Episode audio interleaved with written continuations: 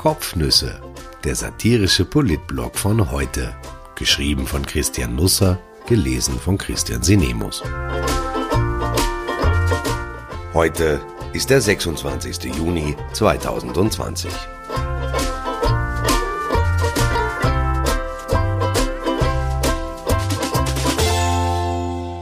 Orsch, eine Annäherung, Crisper unverblümt, Blümel dornig, Tanner ficht nichts an. Als ich ein Bub war, gab es in Klagenfurt in der Nähe vom Wörthersee zwei große Tennisclubs. Einen beherrschte die SPÖ, einen die ÖVP. Der Sport war in Österreich immer schon parteipolitischer als die Parteipolitik. Die Clubs waren mitten ins Sumpfgebiet hineingebaut worden. Der Umweltschutz war damals noch nicht erfunden. Die Umwelt war ja da. Warum sollte man sie also schützen müssen und wovor? Im Roten Verein gab es gleich nach dem Eingang eine hübsche Tafel. In der Gravur wurde dem Landeshauptmann für die Errichtung eben jenes Clubhauses gedankt. Ich ging davon aus, dass er die Rechnung aus der eigenen Tasche bezahlt hat, denn von uns Steuerzahlern kann das Geld ja nicht kommen, sonst wären wir auf der Tafel gestanden und nicht er. Ich war ziemlich naiv als Kind, vom Land halt, und da war es nicht so orsch wie in der Stadt.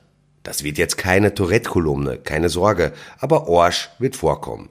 Jetzt, wo das Wort im U-Ausschuss salonfähig gemacht wurde. Wenn Sie das verstört, dann bitte ich einerseits um Verzeihung, andererseits rate ich dazu, an den betreffenden Stellen die Augen zuzumachen, bis drei zu zählen und dann weiterzulesen. Dann sind Sie garantiert an der Unzumutbarkeit vorbei. Aber zurück zu den Erinnerungen. Wenn den Landeshauptmann, der damals Leopold Wagner hieß, die Lust aufs Tennisspielen überkam, dann rief ein Sekretär beim Club an und Platz 1 wurde leergeräumt. Die Magnettafel wurde für alle anderen blockiert, egal zu welcher Tageszeit. Niemand stellte das in Frage. Auf der Terrasse des Clubhauses nahmen in der ersten Reihe all jene Platz, die irgendwas vom Landeshauptmann benötigen.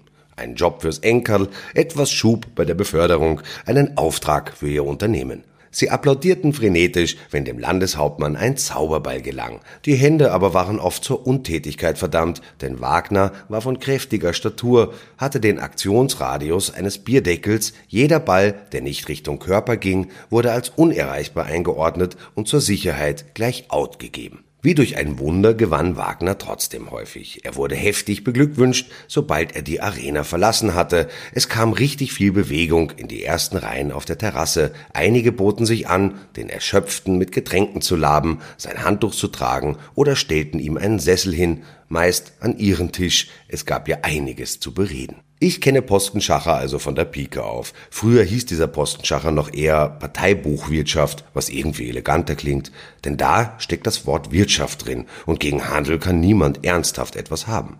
Als Wagner nicht mehr im Amt war, übernahm Jörg Haider. Auch er spielte auf Platz eins. Auch bei ihm saßen alle, die persönliche Hoffnungen in den Landeshauptmann setzten, in der ersten Reihe. Es waren mehr oder weniger dieselben Leute, die schon Leopold Wagner applaudiert hatten. Und auch sie trugen Haider das Handtuch nach und erkundigten sich, ob ihn ein Durstgefühl plagte. Ein guter Tennisspieler, der Haider gern die Bälle zuschupfte, landete so in der Landesregierung.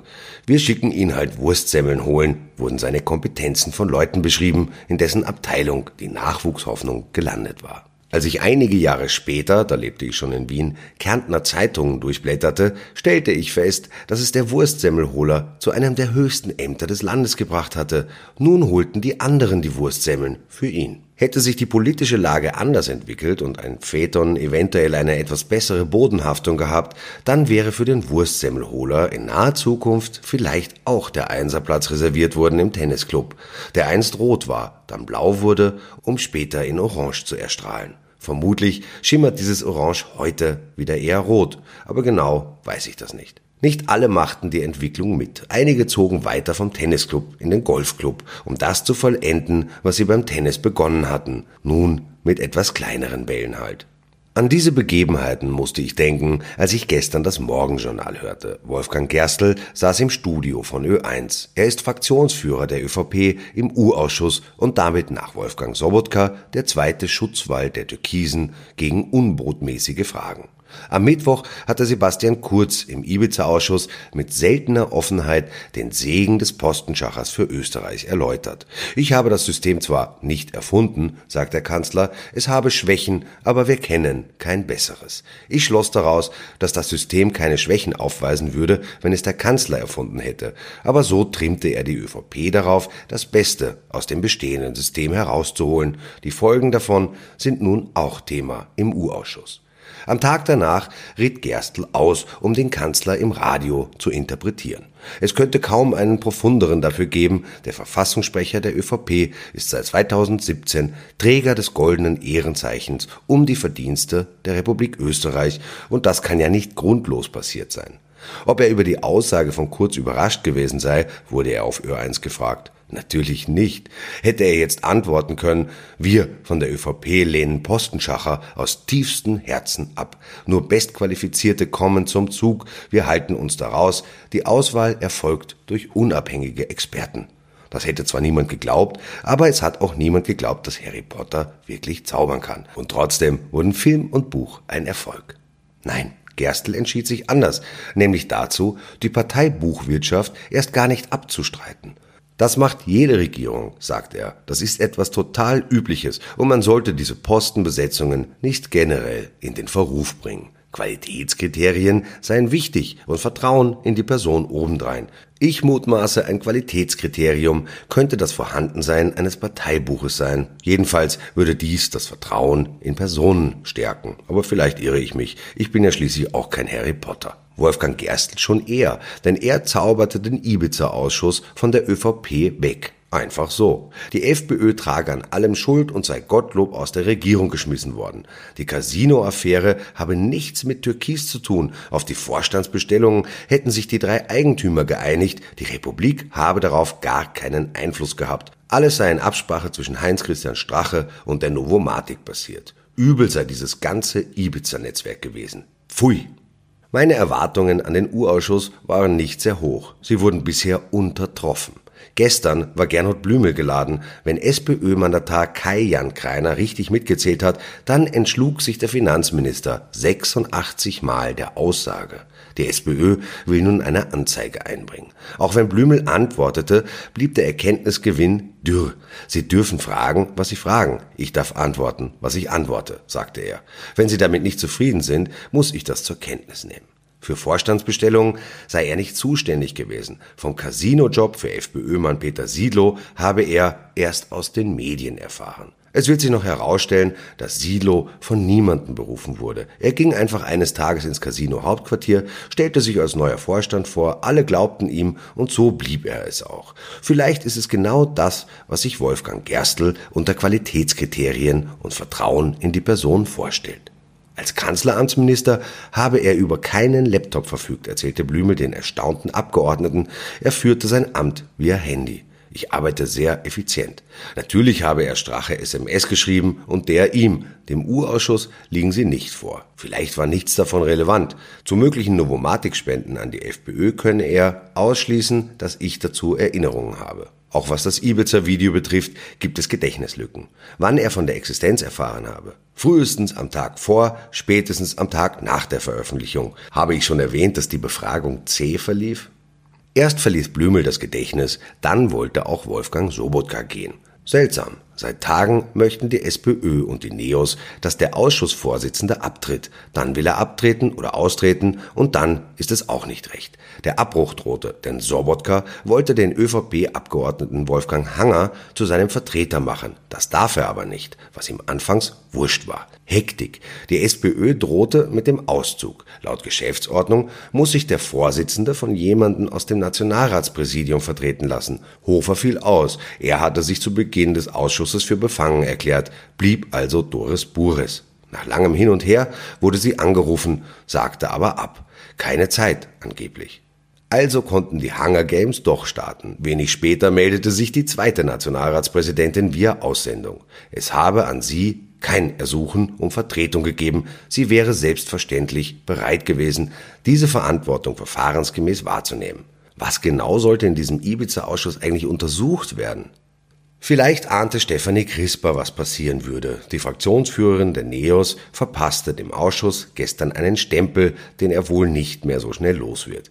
Mitten in der Befragung von Gernot Blümel hinein entfuhr es ihr. Sie vergaß, den Ausschalter des Mikros zu bestätigen, oder sie war zu spät dran damit, oder hielt die Hand schlampig über das Mikro. Jedenfalls, und das ist unbestritten, fluchte sie. Die geht mir am Arsch habe sie gesagt, will Peter Pilz über Dritte erfahren haben. Und CRISPR habe damit Verfahrensrichterin Ilse Huber gemeint, die immer wieder Befragungen unterbreche. Nein, stellte CRISPR später richtig, ich habe, die gehen mir am Arsch gesagt. Mir ist die ganze Sache irrsinnig peinlich. Sie hoffe, dass ihre Kinder nichts mitbekommen hätten von dem verbotenen Wort. Wieder wäre es günstig, Harry Potter an der Hand zu haben. Es war nicht das einzige seltsame Erlebnis, das uns an diesem Tag widerfuhr. Ryanair-Chef Michael O'Leary bezeichnete in einer Aussendung einige österreichische Minister als verrückt, weil sie bei der Auer einen Ticketmindestpreis von 40 Euro einführen wollen. Damit der Umweltschutz nicht zu früh frohlockt, flutet der Billigflieger vorab den Markt nun mit tausenden Tickets um 9,99 Euro. Von Wien aus geht es in 64 Destinationen. Nur falls jemand wieder einmal behauptet, Corona hätte uns geerdet, einige sind das geblieben, was sie schon immer waren. Und dann war da noch Claudia Tanner, die das Bundesheer reformieren will, aber auch nicht. Sehr schlau wurde man aus dem Interview in der ZIP 2 gestern Abend nicht dazu. Lou Lorenz Dittelbacher stellte tapfer Fragen. Die Verteidigungsministerin antwortete, als würde es die Fragen nicht gegeben haben. Am Montag hätte die militärische Führung ausgewählten Journalisten die Pläne für eine Heeresreform erzählt. Ob das ihren Segen gehabt habe, wollte Lorenz Dittelbacher wissen. Die militärische Landesverteidigung bleibt die Kernaufgabe des österreichischen Bundesheers, antwortet Tanner. Den Satz wiederholte sie. Mehrfach. Sie sagte auch, dass sie uns ins 21. Jahrhundert führen wolle, obwohl wir eigentlich schon eine Zeit lang drin sind in diesem 21. Jahrhundert, in dem es neue Bedrohungsszenarien gäbe, die bekämpft werden müssten. Jedenfalls bleibe die militärische Landesverteidigung die Kernaufgabe des österreichischen Bundesheeres. Was genau ist jetzt die Kernaufgabe des österreichischen Bundesheeres? Mir tun die ausländischen Geheimdienste leid, die jetzt die ganze Nacht dieses Interview analysieren mussten, in dem nichts zusammenpasste und man glauben konnte, die Tonspuren wären falsch zusammengeschnitten worden. Aber vielleicht war das schon alles Teil der Heeresreform. Die Ministerin will die ausländischen Kräfte vergrämen. Die greifen wir nicht an, diese Österreicher, werden sie sagen. Die reden uns ja deppert und das wäre dann Orsch. Doch genial, dieser Plan. Ich hoffe, Sie haben schon geeignete Pläne für ein wunderbares Wochenende. Wenn nicht, sollten Sie Claudia Tanner anrufen. Allein schon, um ihre Stimme zu hören.